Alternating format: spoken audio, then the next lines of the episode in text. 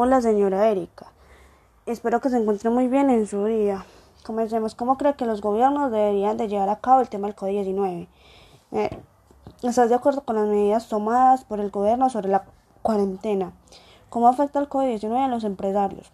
¿Cómo crees que vayan a salir de esta situación económica los países?